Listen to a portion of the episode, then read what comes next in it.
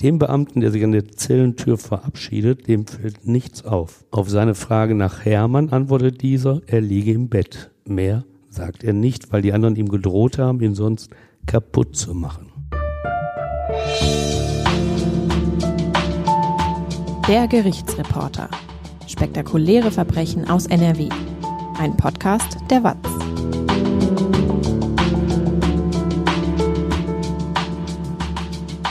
Hallo und willkommen zum Podcast. Ich bin Brinja Bormann, Podcast- und Videoredakteurin und bei mir ist Stefan Wette, seit mehr als 30 Jahren Gerichtsreporter bei der WAZ. Hallo Stefan. Hallo Brinja. Du erzählst uns heute vom Mord in der Justizvollzugsanstalt Siegburg. An dieser Stelle möchte ich kurz eine Triggerwarnung aussprechen, denn dieser Fall enthält extreme Gewaltdarstellungen, darunter auch sexualisierte Gewalt.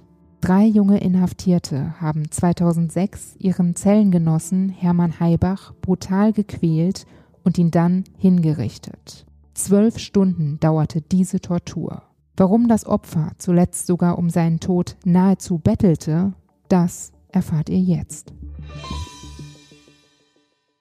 Stefan, seit wann gibt es eigentlich Gefängnisse? So lange, wenn man es im großen Zeitrahmen sieht, so lange eigentlich noch nicht. So dieses Gefängnis, wie es die modernen Gesellschaften kennen, das ist eigentlich eine Erfindung der Neuzeit. Bis zum Ende des Mittelalters, also so im 15. Jahrhundert, da hielt der Staat zwar Verdächtige in abgesperrten Räumen fest, aber das diente nur dazu, dass sie vor dem Prozess, also vor der Gerichtsverhandlung, nicht auf die Idee kamen, abzuhauen. Das war so nur, um die Verhandlung gegen sie zu sichern. Und beim späteren Urteil am Ende des Prozesses, da kamen die früheren Gesellschaftssysteme gar nicht auf die Idee, so verurteilte Straftäter kostspielig in der Haft zu verwahren. Sanktionsmöglichkeiten waren Geldstrafen, der Pranger, auch die Möglichkeit, ihnen Gliedmaße, also Arme und Beine abzuschlagen oder auch das Augenlicht zu rauben. So reagierte damals die Gesellschaft. Und häufig erkannten die Gerichte damals auch auf die Todesstrafe, die ja angeblich abschreckend wirkte. Um das zu verstärken, vollstreckte der Staat sie auch gerne öffentlich. Das war übrigens nicht so erfolgreich. Es wird immer wieder erzählt, dass es nie so viele Taschendiebstähle gegeben habe, wie bei der öffentlichen Hinrichtung von Dieben. Ist ja auch klar. Die Menschenmenge, die wird im Moment des Todes fasziniert und konzentriert die Hinrichtung verfolgt haben, und so abgelenkt gewesen sein. Dann ist ja ein leichtes für Taschendiebe. Deshalb suchen ja auch die Taschendiebe unserer Zeit so gerne Menschenansammlungen auf, etwa Volksfeste oder Weihnachtsmärkte. So, und erst nach und nach trug der Bau von Gefängnissen, diese Idee kam dann nämlich irgendwann auf, zur Verringerung der Zahl der Todesstrafen bei. Die spät aufgekommene Idee des Freiheitsentzuges, die galt dann einfach als humaner. Und dennoch hat es lange gedauert, bis jemand auch vorschlug, diese Zeit in Unfreiheit sinnvoll zu nutzen und die Gefangenen nicht nur bei Wasser und Brot einzukerkern, sondern ihnen Angebote zu machen. Sie sollten so ihr Leben ändern. Resozialisierung nannte sich das Prinzip, damals wie heute, nämlich während der Zeit im Knast die Inhaftierten zu besseren Menschen zu machen, damit sie nach ihrer Entlassung ordentliche Glieder der Gesellschaft werden. In Deutschland ist er seit dem 1. Januar 1977 im Gesetz niedergeschrieben. Paragraph 2 des Strafvollzugsgesetzes legt das Ziel der Inhaftierung fest. Zitat Im Vollzug der Freiheitsstrafe soll der Gefangene fähig werden, künftig in sozialer Verantwortung ein Leben ohne Straftaten zu führen. Erst an zweiter Stelle heißt es, wieder Zitat, der Vollzug der Freiheitsstrafe dient auch dem Schutz der Allgemeinheit vor weiteren Straftaten. Die Resozialisierung ist keine leichte Aufgabe. In Haftanstalten sind halt Menschen versammelt, die nicht bereit waren, sich an Regeln zu halten. Menschen, die nicht in der Lage sind, ihre Aggressionen zu kontrollieren. Und dennoch funktioniert das Zusammenleben im Gefängnis meiner Erfahrung nach in den meisten Fällen. Du warst ja auch schon öfter in Gefängnissen und hast dir ein eigenes Bild gemacht. Also Beruflich natürlich. Natürlich, ich bin also immer schnell wieder rausgekommen und zwar auf eigenen Wunsch. Aber ich habe mir na, natürlich ein bisschen ein Bild machen können. Richtigen Einblick kriegst du so natürlich nicht. Aber die Insassen, die ich dort kennenlernte, die hatten sich meist mit den äußeren Zwängen arrangiert. Der Betrieb erinnerte mich an Jugendherbergen meiner Kindheit und Jugend, wo auch ein strenges Regiment herrschte um das Zusammenleben Fremder zu organisieren. Aus den Gesprächen weiß ich aber auch, wie schlimm die Häftlinge es empfinden, dass sie nicht selbst die Tür zur Freiheit aufschließen dürfen, dass sie fremden Regeln unterworfen sind. Das Schlimmste soll es sein, wenn man draußen Familie hat, die man nicht sehen darf. Das wird von den Gefangenen noch einmal als besonders belastend eingestuft. Was in den Justizvollzugsanstalten passiert, das rückt nur dann in den Blickpunkt der Öffentlichkeit, wenn dort kriminelle Taten bekannt werden. Ich hielt kürzlich einen Vortrag im Landesarchiv Nordrhein-Westfalen. Anlass war die dortige Ausstellung Menschen hinter Mauern, Strafvollzug in NRW im 20. Jahrhundert. Ich war verwundert, als ich mir die Artikel durchgelesen habe, in denen ich in den vergangenen Jahren etwas über Kriminalität im Knast geschrieben hatte. Warum warst du verwundert? Wie viele es waren. Das hatte ich nicht mehr so präsent gehabt in Erinnerung. Und da ging es öfter mal um Gewalt gegen einzelne Gefangene, aber auch um Handys, die von Bediensteten einer Justizvollzugsanstalt eingeschmuggelt wurden, um Drogen, die in Tennisbälle gepackt und über die Knastmauer von außen geworfen wurden. Artistische Ausbrüche gab es, sowie auch Sex mit einer Gefangenen, den der JVA-Beamte sich mit Kosmetika und Biergeschenken bei ihr erkauft hatte. Für Bier und Kosmetika. Ja, ich will das jetzt auch nicht bewerten. Aber im Knast gilt natürlich eine andere Währung als draußen. Ein Thema ist es auch immer, wenn Prominente einrücken. Erst kürzlich schickte ja ein britisches Gericht den Ex-Tennisstar Boris Becker ins Gefängnis. Und schon wird zu lesen, wie hart die Zeit dort wohl sein wird und dass er in einem der härtesten Knäste Englands gelandet sei. Aber all das, was den Promi möglicherweise erwartet und was sonst im Knast passiert, das ist einfach nicht zu vergleichen mit dem, was der 20 Jahre alte Gefangene Hermann Heibach im Jugendgefängnis von Siegburg bei Bonn zu erleiden hatte. Zwölf Stunden lang war er seinen drei Zellengenossen ausgeliefert, ein willenloser Spielball ihrer sadistischen Einfälle, so dass er zum Schluss um seinen Tod, wie du schon sagtest, nahezu bettelte. Das Sterben als einziger Ausweg aus einer aussichtslosen Qual. Wer sind die jungen Männer, die ihren Zellengenossen ermordet haben? Da ist einmal Danny K., das ist der jüngste unter den Folterern und Mördern. Am 11. November 2006, das ist der Tattag, da zählt er gerade mal 17 Jahre und einen Monat. Aber in diesen wenigen Lebensjahren hat er es bereits zu vier Vorstrafen gebracht. Ihm ist 2005, da war er 16, vom Amtsgericht Bottrop eine, Zitat, ungezügelte Gewaltbereitschaft attestiert worden. Den Strafjuristen galt er als nicht therapierbarer Intensivtäter. Zweieinhalb Jahre Jugendstrafe hat er da wegen Körperverletzung und Raubes bekommen. Er hatte einen Rentner in dessen Wohnung verprügelt. Als es zum Foltermord in Siegburg kommt, hatte er nur noch wenige Wochen dieser Strafe abzusitzen. Woher kommt denn diese ungezügelte Gewaltbereitschaft bei Danny K.? Ja, es ist eigentlich das alte Klischee. Er stammt schon aus einer kaputten Familie und hat früh Gewalterfahrung gemacht durch die Aggressionsausbrüche seines Vaters. Schon mit 14 saß er erstmals in der Arrestzelle. Sein Kumpel im Bottrop ist der zwei Jahre ältere Pascal I., der es 2006 bereits auf sieben Vorstrafen bringt. Auch er sitzt in Siegburg eine Jugendstrafe ab. Bei ihm sind es ein Jahr und vier Monate. Verurteilt worden war er vom Amtsgericht Bottrop am 16. Juni 2006 fünf Monate vor dem Mord. Der Urteilsspruch lautete auf Diebstahl, Hehlerei, Schwarzwaren, Drogenschmuggel, gefährliche Körperverletzung, räuberische Erpressung und versuchte Nötigung, also quer durch Strafgesetzbuch. Und auch Pascal I. stammt aus einer kaputten Familie, in der Gewalt eine wichtige Rolle spielte. Er fällt schon im Kindergartenalter wegen seines gestörten Verhaltens auf. In der Grundschule geht es weiter. Später schließen sich Hauptschule und viele Fördermaßnahmen an. Zwischenzeitlich wird der Bottropper Junge in der Kinder- und Jugendpsychiatrie in Marl behandelt. Ein Arzt schreibt es knapp in seinen Bericht. Zitat, er war der Knaller der Station. Mit seinem Bruder, aber auch mit Danny K. macht der Bottrop unsicher. 2003, als 15-Jähriger, legt er sich mit Polizisten an, wehrt sich gegen seine Festnahme. Er beschimpft sie und bedroht einen der Beamten. Du Sau hast mir in den Magen geboxt. Ich bring dich um. Ich mach dich kalt. Wie gesagt, 15 Jahre alt, aber Pascal zu diesem Zeitpunkt. Nachbarn aus Bottrop erzählen nach dem Mordreporter, dass Pascal im Winter andere Kinder in einen Teich geworfen und Tiere getötet habe. Zitiert wird eine Lehrerin, die darüber klagt, wie viele Disziplinarmaßnahmen und Klassenkonferenzen wegen Pascal durchgeführt worden seien. Schwierig sei die Mutter gewesen, weil sie die Schuld ihres Sohnes immer verneint habe.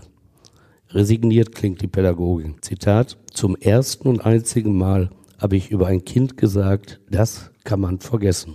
Bevor er 2006 in Haft geht, hat er eine Freundin. Sie trägt während seiner Inhaftierung das gemeinsame Kind aus. Und wer ist der dritte Mörder?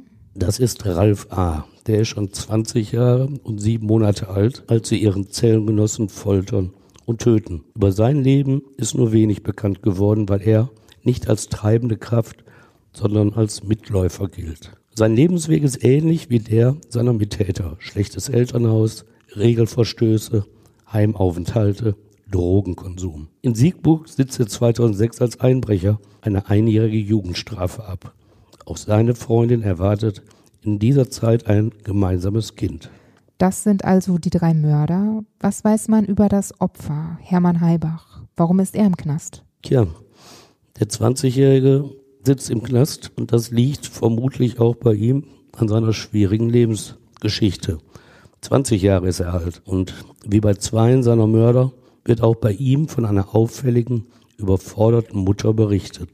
Er kommt aus Leverkusen, fühlt sich wie sein älterer Bruder als Kind von ihr abgelehnt.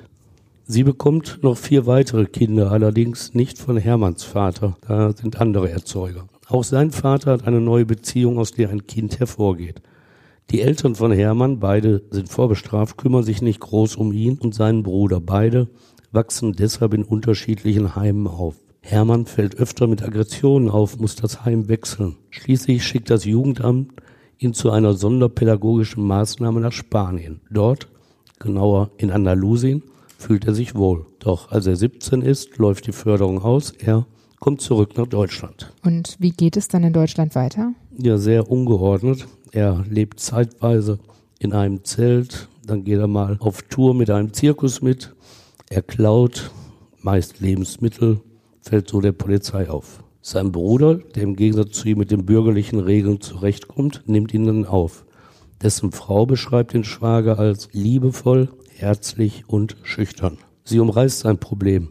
Er kam mit dem Leben nicht zurecht.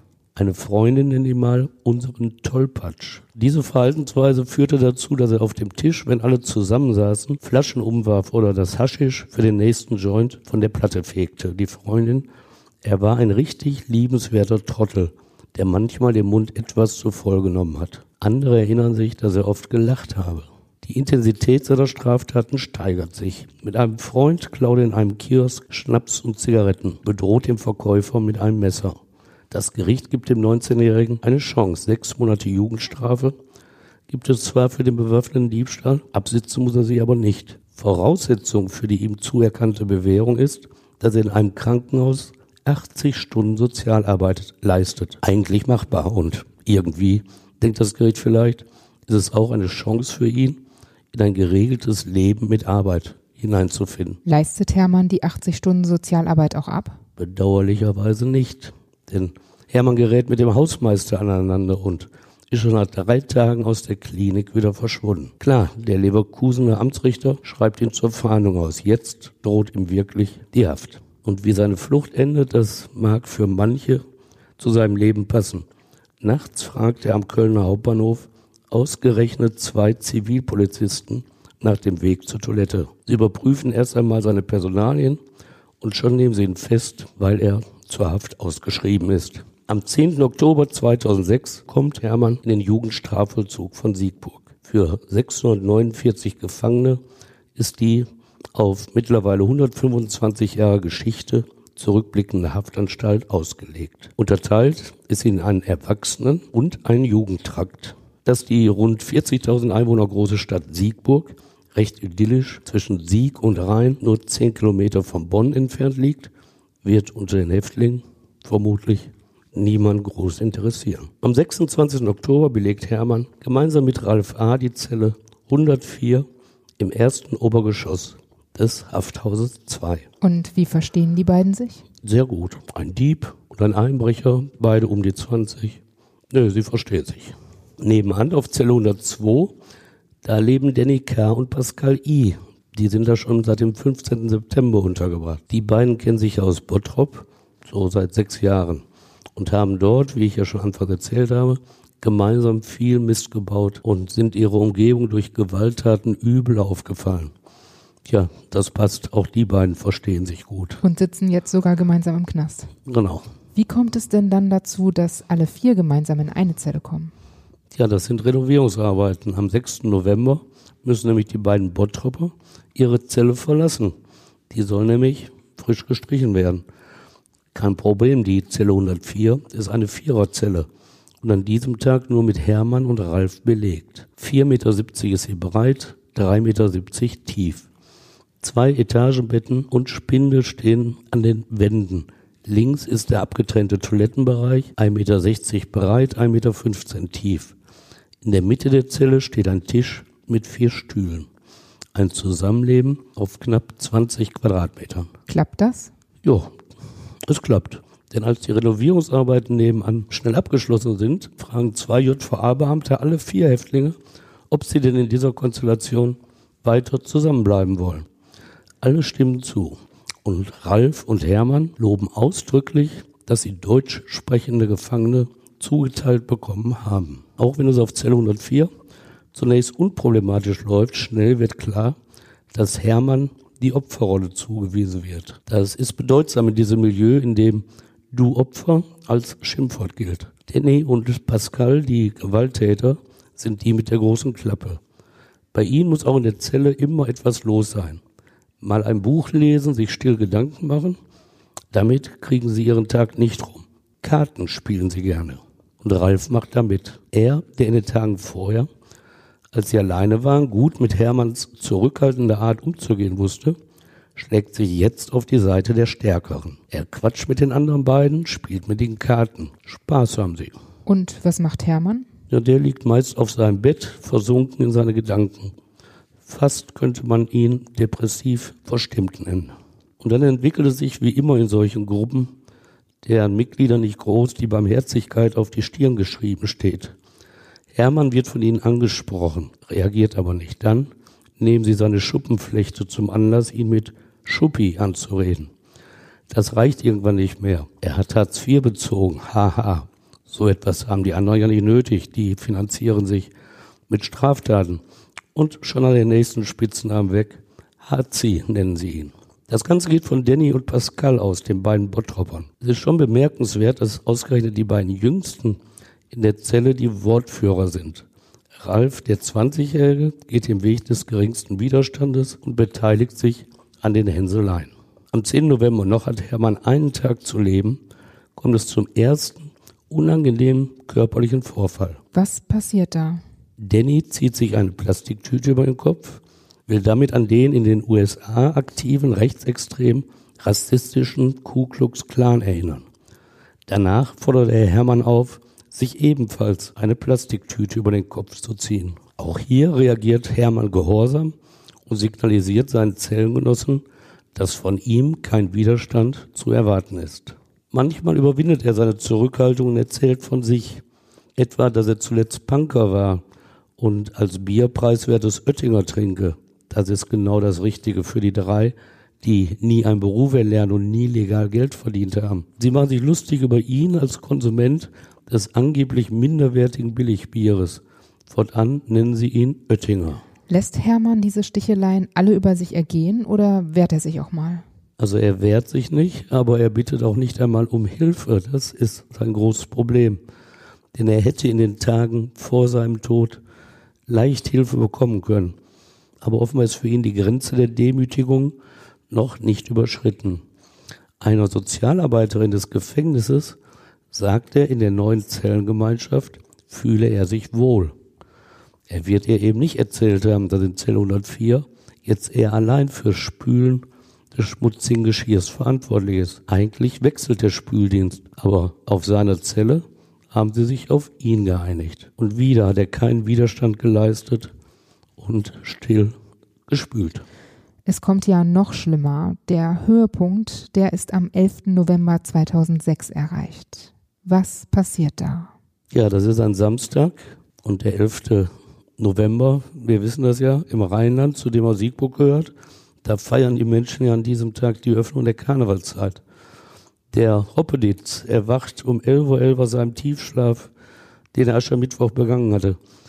Außerhalb des Rheinlandes glaubt es einem ja keiner, aber dieser Karneval dient vor allem dazu, den Mächtigen den Spiegel vorzuhalten, sie der Lächerlichkeit preiszugeben. Deshalb die Uniform im Karneval, deshalb die Maskierung. Und er gilt natürlich der Sympathiebekundung von Menschen der herzlichen Nähe. Und das alles geht vorbei an diesen vier Männern, die sich in der JVA Siegburg die Viererzelle 104 teilen. Sie feiern nicht, sie grenzen aus. Sie haben Spaß, aber im Gegensatz zu den echten Narren nur zu Lasten des einen Mannes, den sie zum Opfer auserkoren haben. Anders als im Karneval gibt es kein gemeinsames Feiern, es gibt den Kampf gegen einen von ihnen. Man mag das mit Gruppendynamik erklären, aber jeder kann aussteigen, wenn ihm die Gruppendynamik nicht gefällt. Der Essener Gerichtspsychiater Norbert Leigaff hat den Einfluss der Gruppendynamik mal als Gutachter in einem Strafprozess recht deutlich abgeschwächt. Stecken Sie mal einen Dortmunder in den Schalke-Block. Er wird kein Schalker, er wird sich befreien von der Gruppendynamik. Ja, damit hat er wohl recht, aber ich weiß ja nicht, ob man das so mit der Situation im Knast vergleichen kann. Nein, sicherlich nicht. Denn auf Zelle 104 gibt es eben keine Dortmunder oder Schalker. Es gibt ein Opfer, Hermann Heibach und drei Täter, Danny K., Pascal I. und Ralf A. Am Mittag an diesem Samstag sitzen sie alle gemeinsam am Tisch. Entgegen seiner sonstigen Art hat Hermann sich diesmal am Kartenspiel beteiligt. Fingerkloppen ist angesagt. Die Regeln sind einfach. Wer gewinnt, darf dem Verlierer mit dem Kartensatz auf die Finger hauen. Ralf A. gewinnt eine Runde und schlägt besonders heftig zu bei Hermann.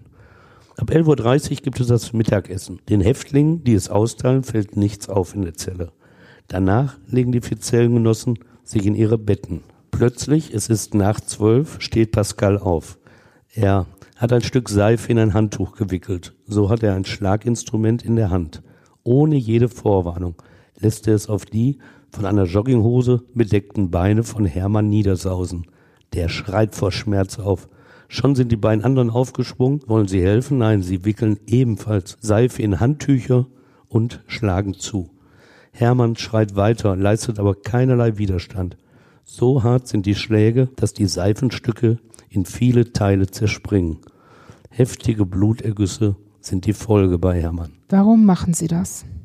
Tja, das ist Macht ausüben, einen anderen erniedrigen sich aufgeilen am Schmerz des anderen. Und Pascal hat sich diese Gewaltvariante übrigens nicht selbst ausgedacht. Er hat später erzählt, wo er das hatte. Es war ausgerechnet ein Antikriegsfilm, der ihn dazu anregte.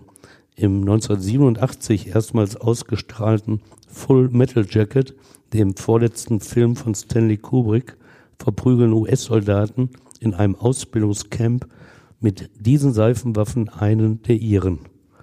Denn dieser Lorenz ist dick und ein bisschen doof, ein schwächlicher Außenseiter. Und für seine Fehler in den Übungen bestraft der Sergeant immer die gesamte Mannschaft. Und deshalb rächen die Soldaten sich an ihm als Opfer. Eine Filmszene, die den Großteil der Zuschauer erschüttert und Mitleid mit Lorenz empfinden lässt, ist das. Aber Pascal und seine Kumpane, die sind nicht erschüttert, sie ahmen es nach. Dies ist endgültig der Auftakt zu einer Sadistenorgie. Was machen Sie als nächstes? Danny, der 17-Jährige, ergreift die Initiative. Er sagt, jetzt lassen wir ihn kotzen.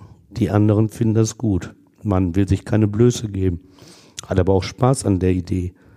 Sie mixen einen halben Liter aus Wasser, Salz und Chilipulver und zwingen Hermann das Gebräu zu trinken.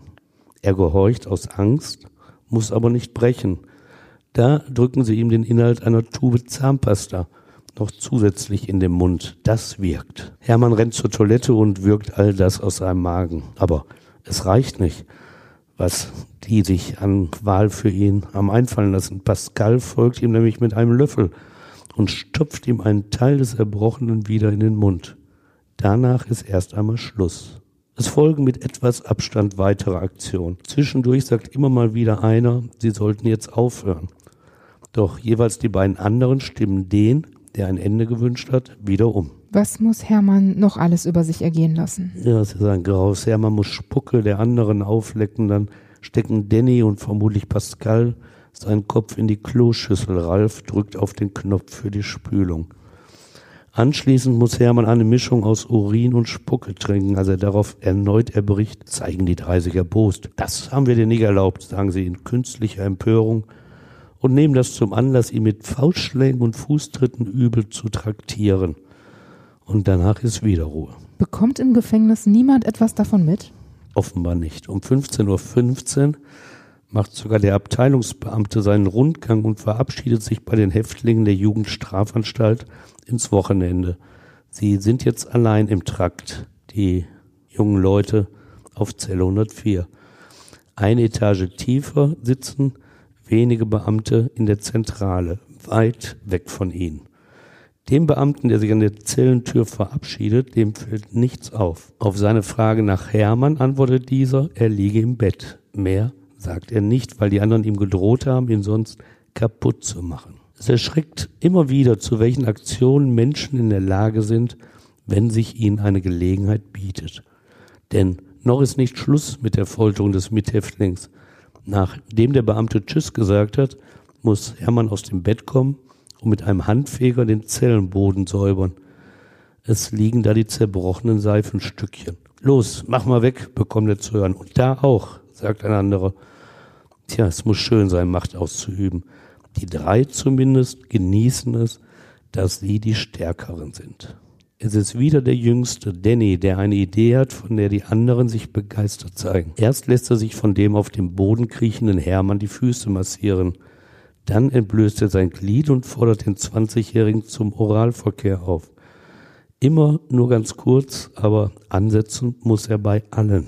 Unausgesprochen wirkt die Drohung, dass er bei Weigerung wieder übelst misshandelt wird und ihm niemand hilft. Warum machen die drei Häftlinge das mit Hermann? Was gibt ihnen das?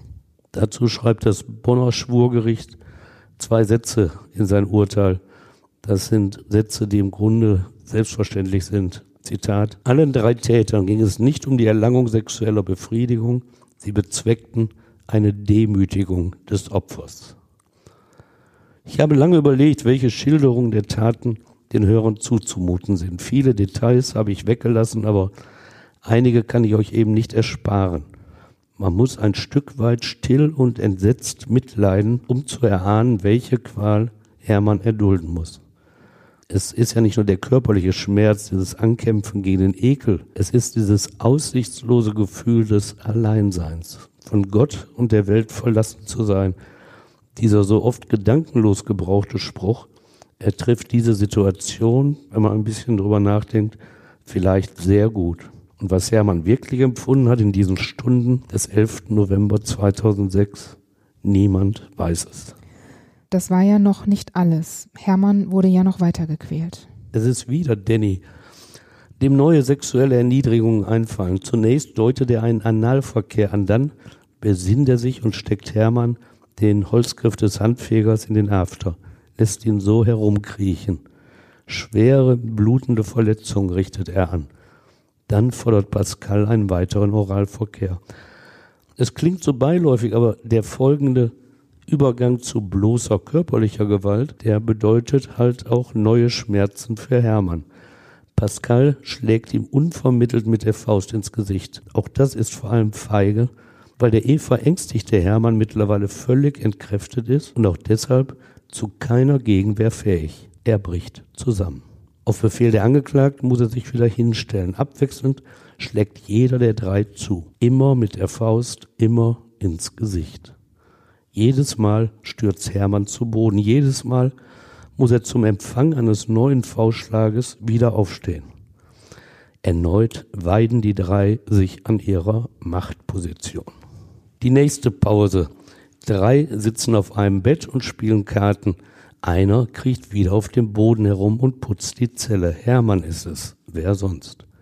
Er ist am Ende, aber er erkennt, dass ihm nicht mehr viel Zeit bleibt, dass er endlich Hilfe rufen muss. Da beschließt er, auf Ampel zu gehen. Was heißt das, auf Ampel zu gehen? Also dieser Knastbegriff, der spielt auf die Sprechanlage an, die in jeder Zelle hängt. Durch sie nimmt der Häftling Kontakt mit der Zentrale auf. Drückt er die Sprechtaste, löst in der Zentrale einen akustischen Alarm aus. In seiner Zelle leuchtet gleichzeitig ein rotes Licht, deshalb Ampel. Mit letzter Kraft erreicht Hermann die Taste, drückt sie. Doch das rote Licht fällt sofort Ralf auf. Er gerät in Panik. Er alarmiert die beiden anderen. Gemeinsam zerren sie Hermann von der Sprechanlage weg. Ralf und Pascal halten ihm den Mund zu. Erstmals wehrt Hermann sich, tritt mit den Füßen um sich, aber was soll er in seinem Zustand schon ausrichten gegen die beiden, die ihn festhalten? Endlich meldet ein Beamter sich über die Sprechanlage. Es spricht für falschen Chorgeist der Vollzugswachtmeister, dass sich später nicht rekonstruieren lässt, welcher Beamter es war. Keiner von ihnen will es mehr wissen. Aber der Alarm wird doch bestimmt nicht so häufig ausgelöst, dass man sich daran nicht erinnern kann, oder? Ich bin mir sicher, dass die alle genau wissen, wer den Alarm entgegengenommen hat. Aber so sind die Menschen. Man übernimmt dann keine Verantwortung. So, in der Zelle nimmt Danny den Anruf an und sagt, er habe den Knopf aus Versehen gedrückt. Eigentlich habe er das Licht einschalten wollen. Okay, sagt der Beamte, dann passt demnächst besser auf. Die Eskalation der Gewalt, der Erniedrigung, sie biegt jetzt langsam ein auf die Zielgerade, denn diesen Rettungsversuch lassen die drei sich nicht bieten. Sie packen Hermann, ergreifen seine Hände und reißen sie hoch. Dann fesseln sie diese an das Bettgestell. Er sieht aus wie der Gekreuzigte. Und wie Jesus erleidet er ungerechte körperliche Gewalt. Seine Zellengenossen schlagen wieder auf ihn ein, nachdem sie ihn mit einem Geschirrtuch geknebelt haben, damit keine Schreie von ihm zu hören sind. Sie zielen auf seinen Bauch. Ralf der ursprüngliche Zellengenosse, der Einbrecher, mit dem er sich so gut verstand, versetzt ihm sogar einen Fußtritt in den Magen. Dann zwingen sie ihn zu der Versicherung, nie wieder den Alarm auszulösen. Hermann willigt ein, was bleibt ihm schon übrig? Danny reicht ihm mehrere Schmerztabletten. Man ist ja kein Unmensch. Hermann schluckt sie. Er legt sich ins Bett, ist geschwächt. Endet jetzt all die Pein? Auch Pascal und Ralf fühlen sich erschöpft und legen sich hin. Es tritt jetzt eine richtige Ruhephase ein. Danny, der 17-Jährige, hat vorerst keine neuen Quellereien vorgeschlagen. Es gibt gegen 18 Uhr an diesem Samstag wirklich Wichtigeres für ihn, denn er guckt die Sportschau. Die Sportschau. Pause für die Quälerei. Den ganzen Tag über wabert in der Zelle die Idee, Hermann wegzuhängen. Was meinen Sie damit? Ja, Danny hat das aufgebracht wegzuhängen, heißt natürlich, ihn aufzuknüpfen, ihn umzubringen durch einen Strick. Spät, also Danny hat die Idee und das zum ersten Mal angesprochen. Später wird zwar auf Pascal als treibende Kraft dieser Knastfolter angesehen. Tatsächlich hat aber der jüngste Zellengenosse Danny die meisten Ideen. Es ist ein gut begründeter Plan. Das Trio will Hermanns Selbstmord vortäuschen. Sie kennen sich aus im Knast und wissen, dass man vorzeitig entlassen wird, wenn der Selbstmord eines Zellengenossen zu psychischen Problemen der Mithäftlinge geführt hat. Das wird sich schon simulieren lassen, zeigen Sie sich überzeugt. Auf diesen Plan setzen Sie. Hermann soll zu ihrem eigenen Vorteil sterben. Es sind rein egoistische Motive. Später erst kommt eine weitere Überlegung hinzu. Wenn sie Hermann überleben ließen, würde er sie sicher anzeigen. Und dann drohte ihnen der Bunker, also Einzelhaft unter erschwerten Bedingungen und auf jeden Fall ein Strafverfahren wegen der bereits erfolgten gefährlichen Körperverletzung und natürlich wegen der Sexualdelikte. Vor diesem Hintergrund erschien ihnen das Weghängen Hermanns als einzige Möglichkeit. Dennoch setzen die drei sich zusammen und stellen eine Liste mit Pro und Contra auf. Sie machen eine Pro- und Kontraliste. Welche Argumente geben Sie da an? Also jeder steuert was dazu bei. Da steht dann gegen die Tötung Hermanns, da spreche, dass vier Gefangene mehr einkaufen dürfen als nur drei. Auch die Strafe, die ihnen drohte, hätte Hermann das Leben retten können. Denn Danny notierte fünf Jahre wegen Körperverletzung, zehn Jahre wegen Mord.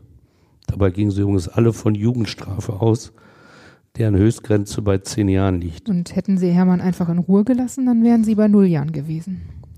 Das war ja nur vorbei für sie, denn die Körperverletzung hatten sie ja schon begangen. Kritisch für Hermann war die andere Spalte der Liste, was alles für das Weghängen sprach. Da stand zum Beispiel Blitzentlassung, Das meinte das vorzeitige Ende ihrer Haftzeit wegen der psychischen Belastung durch einen Selbstmörder. Ein weiteres Argument für Hermanns Tod, die sichtbaren Folgen der Misshandlung hätten ihn keine Chance fürs Leugnen oder eine milde Strafe gelassen. Danny machte seinen Komplizen auch nochmal wörtlich klar, das war alles zu viel. Das Ergebnis überrascht nicht. Mehr sprach aus Sicht der drei Gefangenen für Hermanns Tod. Und das Menschenverachten ist darin zu sehen, dass in dem kleinen Haftraum der auf dem Bett liegende Hermann mit anhören musste, wie berechnend die anderen über Tod und Leben seiner Person diskutierten. Fast immer überrascht der Tod eines Menschen, weil der Zeitpunkt ungewiss ist. Und das ist ja auch gut so. Aber auch diese Gnade des Ungewissen nahm Danny dem Hermann als er nach Abschluss der Diskussion zu dessen Bett ging. Dort versicherte er dem eingeschüchterten Mann, der jetzt ja wusste, was auf ihn zukam, er, Danny, werde sich später mal um Hermanns Vater, Mutter und Freundin kümmern. Und danach ließen sie Opfer Abschiedsbriefe schreiben, die ihnen aber nicht zusagten, deshalb verbrannten sie diese und schütteten die Asche in die WC-Schüssel. Das hatten sie zuvor schon mit ihrer Pro- und Kontraliste gemacht. Jetzt mussten sie nur noch eine Erklärung finden für die vielen Verletzungen Hermanns, dessen Gesicht zu diesem Zeitpunkt stark geschwollen war. Was denken Sie sich da aus? Ja, sie fordern Hermann deshalb auf, aus dem Zellenfenster heraus ausländische Inhaftierte zu beleidigen. Was er rufen sollte, sagten sie ihm, und dann rief er, Dein Vater fickt ein Esel oder schlicht Hurensohn. Und wie sie erwartet hatten, wie ihr Plan war, ließen die anderen sich das nicht gefallen und forderten jetzt Hermanns Zellengenossen auf, diesen mit Schlägen zu bestrafen. Und das taten sie dann.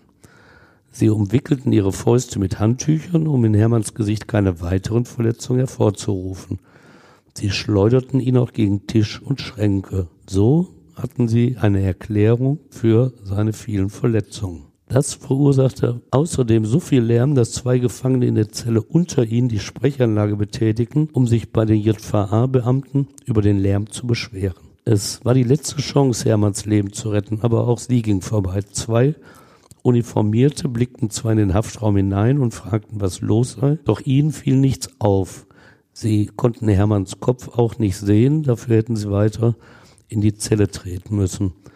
Und sie gaben sich schnell mit der Erklärung der anderen drei zufrieden, dass sie in Zelle 104 die Möbel verrückt hätten. Der Weggang der Beamten besiegelte das Todesurteil. Danny forderte seine Komplizen auf, den Plan nun endlich in die Tat umzusetzen. Bei keinem löste die Aufforderung Entsetzen aus. Im Gegenteil, wie sie es vielleicht in einem Western gesehen hatten, nahm Pascal und Ralf eine Bibel, die sie in der Zelle hatten, und lasen ihrem Opfer daraus einige Absätze vor. Es kommt zu mindestens sechs Versuchen, Hermann aufzuhängen. Mindestens sechs Versuche. Danny stellt vorher noch klar, dass er einem Menschen beim Sterben zusehen will. Den Tod soll Hermann im Toilettenbereich finden. Dazu wollen sie das Strangulationswerkzeug in der geschlossenen Tür festklemmen. Strangulationswerkzeug, das ist eben eine Art Strick, ein Kabel, was sie da so haben in der Zelle. Hermann soll sich auf ein provisorisch errichtetes Podest stellen, dass er für seinen Tod selbst wegtreten soll. Aber zunächst geht schief, was schief gehen kann. Die drei fertigen ein Strick aus einem Antennenkabel und aus Stromkabel verschiedener Geräte. Mal muss Hermann sich auf einen Bücherstapel stellen, mal auf einen Kanister oder einen umgedrehten Eimer. Aber entweder reißt das Kabel oder ist zu lang, sodass Hermanns Fußspitzen doch noch den Boden berühren. Schließlich knoten sie einen Strick mit vier Streifen aus dem Bettlaken Hermanns. Einmal geht's wieder schief, aber Hermann ist kurzzeitig bewusstlos. Er ist endgültig willenlos. Vor all diesen Versuchen hatte Danny ihn gefragt, ob er wirklich weggehängt werden wolle, als ob er eine Alternative hätte. Aber Hermann bejaht das und sagt, nein, er bettelt fast, wenn ihr mich dann in Ruhe lasst. Ein medizinischer Gutachter erklärt später im Prozess, dass ein Mensch, der solche Torturen erlitten habe, nicht mehr real empfinde, sondern wie in Trance. Schließlich gelingt der letzte Versuch. Hermann tritt auf erneute Aufforderung den Eimer um, auf dem er steht. Der Strick unterbindet die Blutzufuhr zum Gehirn und nach wenigen Minuten ist der 20-Jährige tot. Er drosselt um Mitternacht, zwölf Stunden nach Beginn der Folter. Was machen die drei Häftlinge nach Hermanns Tod? Ja, es entsetzt auch da wieder, wie kühl und nüchtern sie daran gehen. Sie sind ja auch nüchtern. Keiner von ihnen hat zuvor illegale Drogen konsumiert oder sich an einer selbstgebrauten alkoholischen sogenannten Knastbrause berauscht. Und so planen sie dann wirklich ohne Gefühlsregung weiter, wie es am nächsten Morgen gelingen soll, den Suizid vorzutäuschen. Zehn Minuten nach der letzten Aufforderung, den Eimer wegzutreten, geht Danny in die Toilettenkabine und stellt fest, dass Hermanns Herz zu schlagen aufgehört hat. Pascal und Ralf halten den Strick, solange die Tür offen steht, damit der Leichnam nicht auf den Boden fällt. Ralf soll am nächsten Morgen über die Sprechanlage völlig verstört melden, dass Hermann sich erhängt habe. Die drei legen auch fest, was sie über den Ablauf des Samstags erzählen wollen. So läuft es ab, wie sie vereinbart hatten. Um 6 Uhr meldet Ralf den Toten. Alle drei simulieren Panik, machen einen verstörten Eindruck und kommen zu anderen Gefangenen auf die Zelle. Der Anstaltsarzt erscheint und bescheinigt den Tod. Auf weitere Untersuchung verzichtet er, weil auf jeden Fall ein Rechtsmediziner kommen wird. Die Vernehmung der drei Gefangenen durch Polizeibeamte muss abgebrochen werden, weil diese psychisch offenbar nicht in der Lage dazu waren. Zuvor hatten sie aber übereinstimmend geschildert, dass Hermann schon lange von einem Suizid gesprochen und sich nachts unbemerkt, Zitat, weggehangen habe. Der neue Zellengenosse von Pascal hört sich die Geschichte auch an und bezweifelt sofort den Wahrheitsgehalt. Darauf sagt Pascal, wenn du wüsstest, was wir mit dem gemacht haben. Danny kam zu einem anderen Gefangenen in die Zelle und dieser hörte, was Pascal später zu Danny sagte. Bleib einfach dabei, die können uns sowieso nichts. Werden sie von den anderen Häftlingen verraten? Nachher sagen die aus, aber die Polizei kommt schon selbst darauf, dass was nicht stimmen kann. Und so bricht das Lügengebäude wirklich schnell zusammen. Am Montag hatte die Obduktion des Leichnams gezeigt, dass die Geschichte der drei jungen Leute nicht stimmen kann. Und auch, dass Hermann vor seinem Tod Schreckliches zu erleiden hatte. Und so einfach fällt es jetzt den Verdächtigen nicht, dem Fragen der Polizisten, die ihr Geschäft ja verstehen, standzuhalten. Und es ist ausgerechnet Danny, der 17-Jährige, der am Montagabend als Erste die Wahrheit schildert und alles einräumt. Warum gesteht er die Tat? Ja, weil er natürlich dem Druck nicht standgehalten hat. Du hast noch nie eine Vernehmung durch erfahrene Kripo-Beamte. Zum Glück nicht. Man sagt ja manchmal, da gestehst du sogar Taten, die du nie begangen hast. Nein, nein, also die sind natürlich Profis. Und ein 17-Jähriger, der muss schon sehr gewieft sein, um dem Stand zu halten. Und Danny war das nicht. Auch Ralf nicht. Ralf folgt ihm fast zeitgleich. Er beschönigt allerdings in seinem Geständnis noch seine eigene Beteiligung. Pascal dagegen, der leugnet zunächst weiter. Dann gesteht auch er dem vorgetäuschten Suizid, will sich aber selbst gar nicht beteiligt und im Bett die Decke über den Kopf gezogen haben. Welche Folgen hat das für die drei Häftlinge? Ja, sie bleiben in Haft und kommen in U-Haft. Und Danny, der eigentlich nach ein paar Wochen hätte entlassen werden sollen, der bleibt natürlich jetzt auch noch bis zum Prozess, der neun Monate später am Landgericht Bonn beginnt, in Untersuchungshaft. Am ersten Tag, am 1. August 2007, legen die drei Angeklagten vor Gericht ein Geständnis ab. Sie werden gefragt, was sie sich dabei gedacht hätten bei dieser Tat. Nichts, antwortet Pascal. Wir haben uns nichts dabei gedacht, aber irgendwann wollte niemand mehr derjenige sein, der einen Rückzieher macht. Wenige Tage später wird er deutlicher, allerdings nicht vor Gericht. Ein JVA-Beamter bekommt mit, wie Pascal am Fenster seiner Zelle mit benachbarten Insassen spricht. Locker plaudert er. Der Hermann war das typische Opfer, wie man es aus dem Knast so kennt. Den brauchtest du nur angucken und schon hat er gemacht, was du wolltest. Dann haben wir dem gesagt, du hängst dich besser weg. Auch über seinen Mitangeklagten Danny, mit dem er früher im Bottrop Straftaten begangen hatte, weiß er etwas zu sagen. Wenn der eine da, der 17-Jährige, nicht geplappert hätte, dann könnten die uns gar nichts. Der konnte die Fresse nicht halten, der Wichser. Und den kenne ich sogar noch von draußen. Am 4. Oktober 2007, fast ein Jahr nach der Tat, verkündet die 8. Bonner Strafkammer als Schwurgericht ihre Entscheidung. Zuvor hatte der Bruder des Opfers, der wie seine Eltern in der Verhandlung als Nebenkläger sitzt, über seinen Rechtsanwalt einen Brief an die Angeklagten verlesen lassen. Wenn ihr wirklich Reue empfindet, dann akzeptiert die Strafe, die ihr bekommt. So stand es da drin. Er selbst meint, als er seinem Anwalt zuhört. Und welche Strafe bekommen die Angeklagten? Mehr als sie erwartet haben. Äh, denn entgegen ihrer Erwartung geht es für Pascal und Ralf nicht um zehn Jahre Jugendstrafe als obere Grenze, sondern um lebenslange Haft wegen Mordes. Denn sie waren während des Mordes als 19 bzw. 20-Jährige Heranwachsende. Und da muss ein Gericht prüfen, ob sie nach Jugend oder Erwachsenenstrafrecht verurteilt werden sollen. In sicherlich 90 Prozent aller Fälle entscheiden die Gerichte sich für das mildere Jugendstrafrecht. Doch in diesem Mordprozess sind sich fast alle einig, dass Pascal und Ralf darauf nicht hoffen dürfen. Lediglich für den 17 Jahre alten Danny, der so oft ja die treibende Kraft in der Zelle war, gibt es keine Möglichkeit einer härteren Strafe. Er hat einen Anspruch auf das Jugendstrafrecht. Staatsanwalt Robin Fassbender hatte in seinem Plädoyer für Pascal lebenslange Haft und den Vorbehalt der Sicherungsverwahrung gefordert. Dem folgte das Gericht nicht. Richter Volker Kunkel verkündete ein Urteil, das von vielen als zu milde empfunden wurde. Zwar bekam Danny mit zehn Jahren Jugendstrafe das hier mögliche Höchstmaß, für Ralf erkannten die Richter nach Erwachsenenstrafrecht auf 14 Jahre Haft, aber es missfiel vielen, dass die drei Angeklagten nach der Urteilsbegründung offensichtlich erleichtert den Gerichtssaal verließen.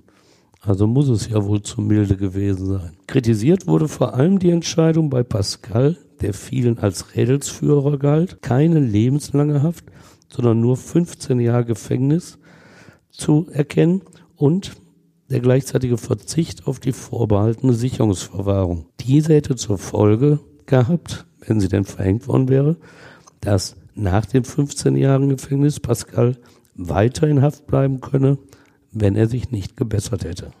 Drei Mordmerkmale stellte das Gericht bei allen drei Angeklagten fest. Sie hätten grausam getötet, außerdem aus niedrigen Beweggründen, weil sie sich durch den vorgetäuschten Suizid die eigene vorzeitige Entlassung versprochen hätten. Und natürlich hätten sie gemordet zur Verdeckung einer Straftat, um nicht wegen der Körperverletzung und Vergewaltigung vom lebenden Opfer angezeigt zu werden. Von dissozialen Persönlichkeiten sprach der Richter. Pascal bescheinigte er, auf sittlich niedrigster Stufe zu stehen. Die vermeintliche Milde gestand das Gericht den beiden Heranwachsenden zu, weil es irgendwo doch eine Aussicht sah, dass die beiden die während der Inhaftierung Vater wurden, ihr Leben ändern würden. Vielleicht dachten die Richter aber auch, dass bei einer lebenslangen Haft der Abstand zu Dannys zehn Jahren einfach zu groß sei. Wie reagierte Hermanns Familie auf das Urteil? Empört. Hermanns Leben war mehr wert, erklärte sein Bruder. Und die Staatsanwaltschaft legte tatsächlich Revision ein. Mit Erfolg? Ja, mit Erfolg, einem Teilerfolg. Das Urteil hält nämlich nicht stand in Karlsruhe. Der Bundesgerichtshof, kurz BGH genannt, hob es am 13. August 2008 auf. Es war übrigens seine erste Entscheidung zur Frage der vorbehaltenen Sicherungsverwahrung, die erst kurz zuvor gesetzt wurde. Ihm reichte jetzt die Begründung des Bonner Landgerichtes nicht aus. Es werde nicht klar, warum es glaube, Pascal, nur in diesem Fall hat die Staatsanwaltschaft Revision eingelegt, warum es glaube, Pascal wäre ein besserer Mensch. Am 24. April 2009 muss eine andere Kammer des Bonner Landgerichtes den Fall nacharbeiten. Zeugen zur Tat muss die jetzt zuständige zweite Strafkammer nicht hören. Denn Vorgeschichte und Ablauf des Mordes stehen auch aus Sicht des BGH fest. Zum Auftakt der Verhandlung gibt Pascal sich weit einsichtiger und reumütiger als im ersten Prozess. Vielleicht ist er es auch. Niemand kann in seinen Kopf schauen. Er hat auch einen Brief an das Opfer geschrieben, der unter Ausschluss der Öffentlichkeit verlesen wird und sehr bewegend sein soll. Das am 8. Mai 2009 verkündete Urteil erspart ihm erneut die lebenslange Freiheitsstrafe. Es bleibt bei den 15 Jahren Gefängnis. Es sind ja immer nur Prognosen, aber diesmal begründet das Gericht eingehender, warum es gute Aussichten auf eine Resozialisierung sieht. Diesmal behält das Gericht sich aber die Sicherungsverwahrung vor. Damit liegt es an Pascal selbst, an seinem künftigen Verhalten im Gefängnis, ob diese je vollstreckt werden muss. Und wie klappt die Resozialisierung dann? Werden die Häftlinge nochmal auffällig? Also es wird still um diese drei Foltermörder. Das gehört ja eigentlich auch zur Resozialisierung, dass die Öffentlichkeit dann nicht mehr so viel mitkriegt. Aber Danny, der Jüngste, der produziert 2018 mal wieder Schlagzeilen. Es geht um drei Überfälle, für die er sich vor dem Amtsgericht Krefeld verantworten muss. Im ersten Fall hatte er eine 57-Jährige auf der Straße mit einem Messer bedroht und Geld gefordert. Als sie ihm ihr leeres Portemonnaie zeigt, geht er weg. Eine Viertelstunde später hält er in einem Geschäft einer 67 Jahre alten Verkäuferin ein Messer an den Hals und sagt, tut mir leid, was ich jetzt tue. Doch mehr sagt er nicht, weil sie ihn wegstößt und er sofort aufgibt. Wieder eine Viertelstunde später fährt er einer Frau mit dem Fahrrad gegen den Hinterreifen. Beim Gespräch über den Unfall klaut er ihr die Tasche mit 100 Euro Inhalt. Warum hat er das gemacht? Damit riskiert er doch, dass er wieder ins Gefängnis muss. Ja, da will er offenbar rein. So erklärt er es vor Gericht. 29 Jahre ist er. Mittlerweile ist er erst ein Jahr vor diesen Taten aus dem Gefängnis entlassen worden und hat seine zehn Jahre Jugendstrafe wegen Mordes verbüßt. Und er erzählt jetzt, er sei draußen nicht zurechtgekommen und drogenabhängig geworden. Mit den Überfällen habe er zurück ins Gefängnis gewollt. Den Wunsch bekommt er erfüllt. Für drei Jahre und drei Monate schickt das Krefelder Gericht ihn wieder in den Knast. Mit kurzer Unterbrechung hat er dort seit seinem 15. Lebensjahr gesessen. Stefan, danke, dass du uns diesen Fall erzählt hast. Ja, es fiel diesmal nicht leicht, weil er wirklich von seiner Grausamkeit sich abhebt. Und auch euch danke fürs Zuhören. Wenn ihr mögt, dann abonniert und bewertet uns auch gerne bei Apple Podcasts oder auch bei Spotify. Und schaut auch gerne mal bei Instagram vorbei. Da tauschen wir uns gerne mit euch aus. Und ihr könnt natürlich auch Stefans Newsletter abonnieren. Da erfahrt ihr immer, was aktuell in den Gerichten in NRW passiert. Alle Infos findet ihr auch in den Show Notes. Ansonsten freuen wir uns natürlich auch, wenn ihr beim nächsten Mal wieder dabei seid. Bis dann. Ja, auch von mir. Bis dann, macht's gut. Tschüss.